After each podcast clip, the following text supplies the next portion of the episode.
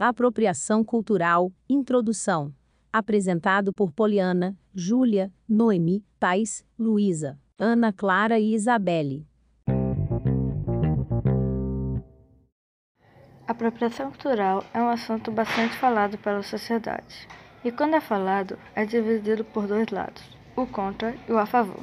A apropriação cultural tem como conceito de você pegar para si um elemento de uma outra cultura totalmente diferente da sua e usar aquele elemento sem saber a história, o motivo e a importância do porquê ele é usado e tem tanto valor para aquela cultura. Outra forma de se falar da definição da apropriação cultural seria, por exemplo, você usar aquele objeto que tem muito valor simbólico para aquela cultura e simplesmente dizer que por você está usando é seu. Então, resumidamente, a apropriação cultural é você pegar algo daquela cultura diferente da sua e usar aquilo dizendo que é seu, sem saber a história ou o significado que aquilo tem para aquela cultura. No que se refere à apropriação cultural, é possível destacar tanto aspectos positivos quanto negativos. Se for por um lado, a interação entre culturas diferentes contribui para o enriquecimento da cultura, não só no indivíduo, mas também na sociedade, por outro, o uso indevido de adereços de um povo pode causar ainda mais intolerância.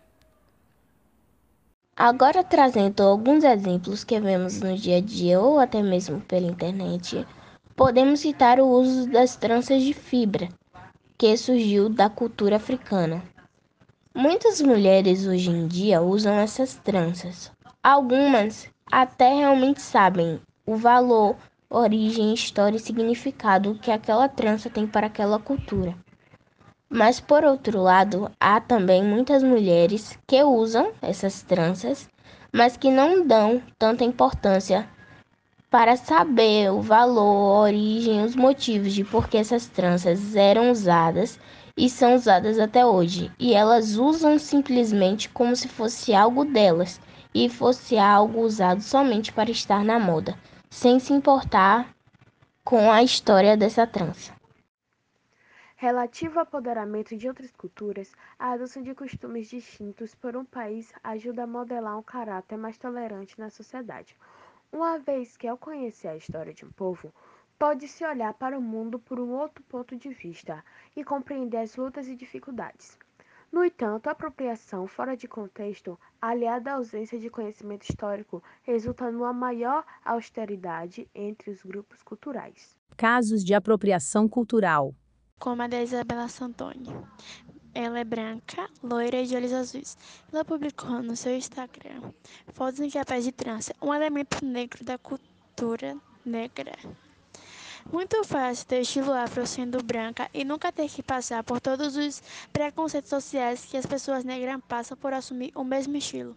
Escreveu um internauta em uma publicação do site.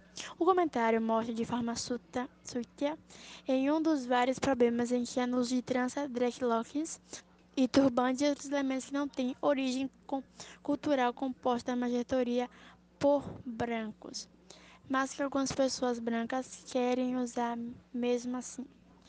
Outro caso foi de Anitta, que se deu conta da apropriação cultural.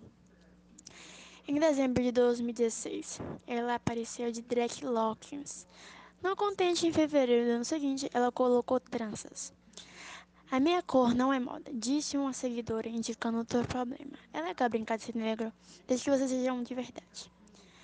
Na, no, na não, na legenda da Isabela Santoni, ela botou as hashtags e uma hashtag que eu acho desnecessária foi hashtag funk.